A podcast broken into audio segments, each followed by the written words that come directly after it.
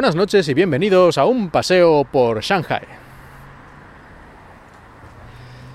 Como mencioné en un episodio reciente, aquí en China y especialmente en las grandes ciudades, el mercado inmobiliario es una cosa brutal.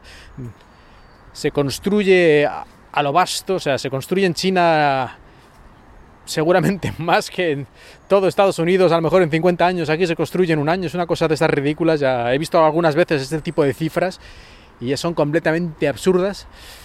Así que os lo podéis imaginar o no, porque es increíble.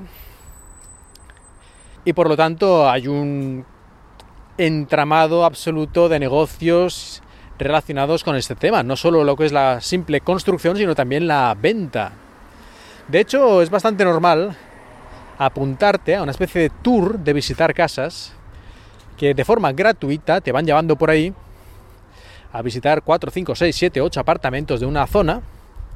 En un autobús te llevan, incluso te dan a veces comidita y alguna, algún refrigerio, una Coca-Cola y tal, y te van llevando por ahí gratis. Luego ya se lo cobran. Cuando te compras un apartamento, te lo cobran con una gran mordida del precio, ¿no? La, la empresa inmobiliaria. Pero eso es otro tema.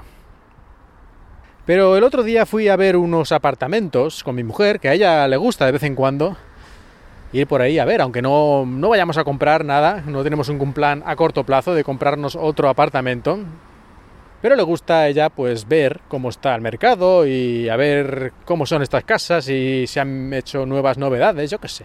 Le gusta de vez en cuando hacer esto. Así que fuimos el sábado pasado a hacer un viajecito, en este caso por nuestra cuenta, sin, sin ser una de estas cosas organizadas, y fuimos a ver un par de apartamentos.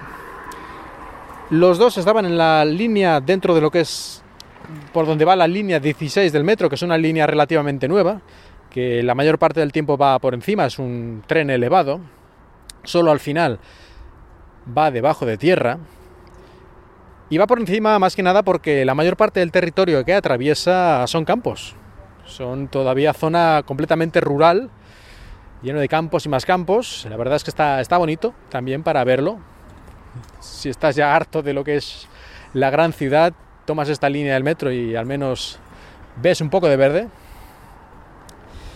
Y esto va en dirección a lo que sería el aeropuerto internacional de Pudong, aunque la línea no termina allí ni cerca, ahí, la línea 2 es la que llega hasta allí, pero vamos, es en esa dirección, es hacia el este de Shanghai.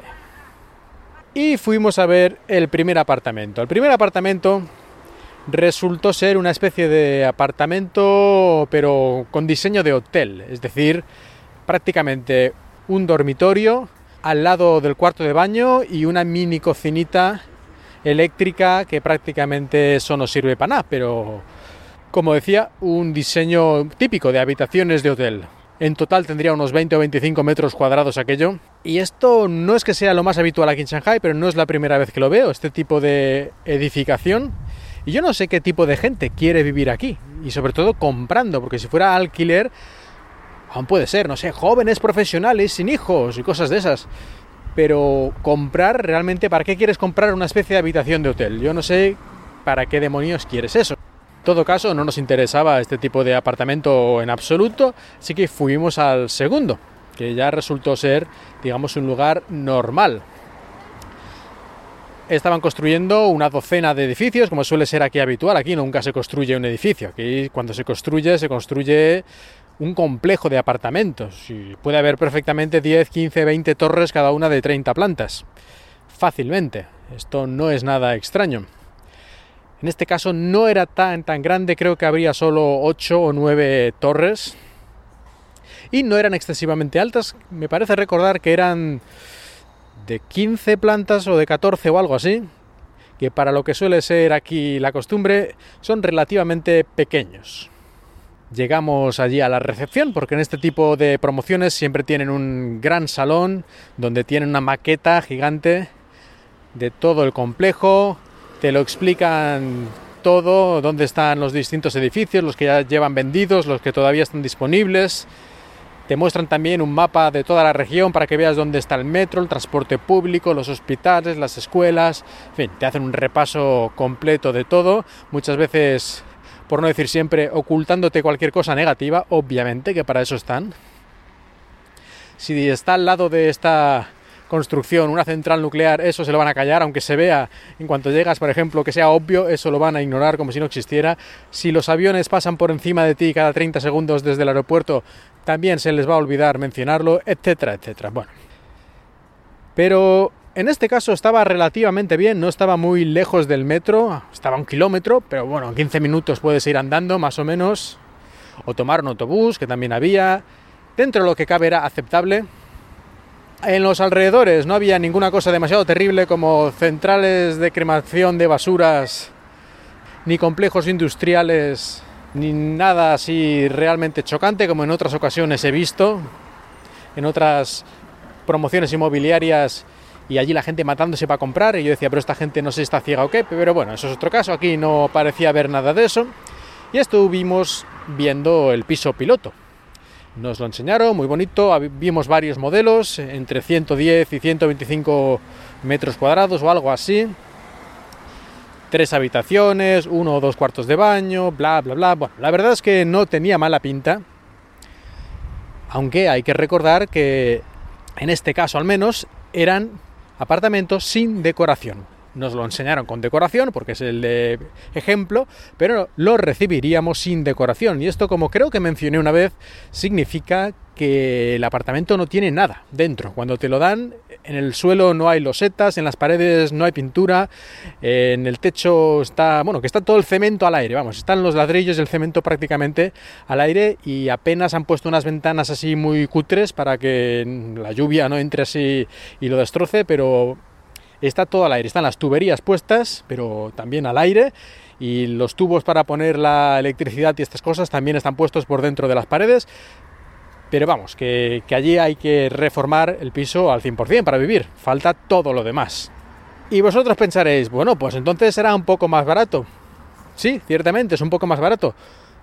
Y ciertamente también, como mencioné en aquella ocasión, yo casi lo prefiero, porque así al menos me puedo asegurar de que la calidad de las cosas que se ponen es decente y no solo para cara a la galería, pero cualquier cosa que no se vea ponen lo más barato y lo más barato que al pasar dos años empieza a romper todo.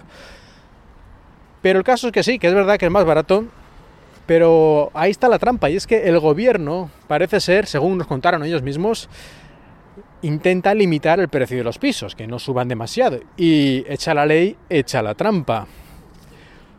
Como el piso era demasiado caro, si lo vendían con la decoración, si lo vendían ya arreglado, lo que hacen es quitar la decoración y así ya están otra vez por debajo del límite. Esto me parece a mí una tomadura de pelo muy burda, pero bueno, parece ser que esto es así. Y llegamos a la clave del asunto, que es el precio. Vamos a recapitular. Es un apartamento que está a 40 kilómetros del centro de Shanghai. Esto a lo mejor no te importa. Si, por ejemplo, no trabajas en el centro de Shanghai, eso no te importa. Pero para mucha gente esto es algo relevante. Así que debería esto rebajar el precio. Por otro lado, no es que esté súper lejos del metro, que es el medio de transporte más eficaz, pero tampoco está al ladito. Tienes que estar ahí 15 minutos andando o tomar un autobús para llegar a él. La zona no es que esté en medio del campo como otros apartamentos que he visto en años anteriores, está en una zona que ya está urbanizada, pero tampoco es Shanghai, Shanghai. Se nota que ahí todavía faltan unos años para que la cosa se acabe de adecentar un poquito. Y en cuanto a la calidad y los materiales, pues es muy difícil de saber, sobre todo para alguien que como yo no tiene una experiencia en estas cosas. Pero el edificio estaba aún sin acabar y ya había algunas cosas que se estaban un poquito agrietando. Yo no sé si esto es normal, a lo mejor es normal, pero en todo caso, no sé. Yo doy por supuesto que la calidad tampoco es para tirar cohetes, más que nada porque es lo habitual en China. A lo mejor me equivoco. Y sin decoración, como he dicho antes. Tienes que estar ahí medio año, un año, eligiendo, diseñando y haciéndote el apartamento nuevo, por decirlo de alguna forma. Pues con todas estas características y unos 120 metros cuadrados, ¿cuánto diríais que cuesta esto? O más bien, ¿cuánto dirías que quieren por él? Os dejo unos segundos para que deis cifras. A ver, ¿quién da más? ¿Quién da más? Un millón de yuanes, un millón, un millón y medio, un millón y medio, dos millones, dos millones, dos millones y medio, dos millones y medio, tres millones, tres millones ochocientos mil, tres millones ochocientos mil, cuatro millones de yuanes, cuatro millones de yuanes, cuatro millones cuatrocientos cuarenta y un mil yuanes. Adjudicado al señor. 4.441.000 yuanes, que estaréis diciendo, pero esto es mucho o es poco. Pues la verdad es que es bastante, porque esto se acerca a los 600.000 euros. Creo que son unos 580.000 euros al cambio. Más lo que te tengas que gastar en la remodelación, así que seguro que alcanzas los 600.000 al final. Así está el mercado en China, señores. Piso a 40 kilómetros del centro, nada especial, 600.000 euros. Luego, claro, cuando en España ese visado de oro que dan o permiso de residencia especial que dan a cualquiera, a cualquier extranjero que se compre una casa de más de 500.000 euros, pues aquí se deben reír porque dicen, pero si es lo mismo que me cuesta una casa aquí en China, es decir, tampoco es tanto dinero, 500.000 euros y me dan un permiso de residencia permanente. Vaya chollo. Lo único bueno que saqué de este viajecito para ver apartamentos es que estoy más contento del apartamento que yo tengo, porque aunque es minúsculo, por dentro está bien y está a 15 minutos en metro del centro-centro, dentro de lo que se llama el primer anillo, la primera circunvalación de Shanghai. Y no pagué una cantidad tan exorbitante como la que pedían por ese pisito. Hasta aquí el episodio de hoy. Espero que hayáis disfrutado de un paseo por Shanghai.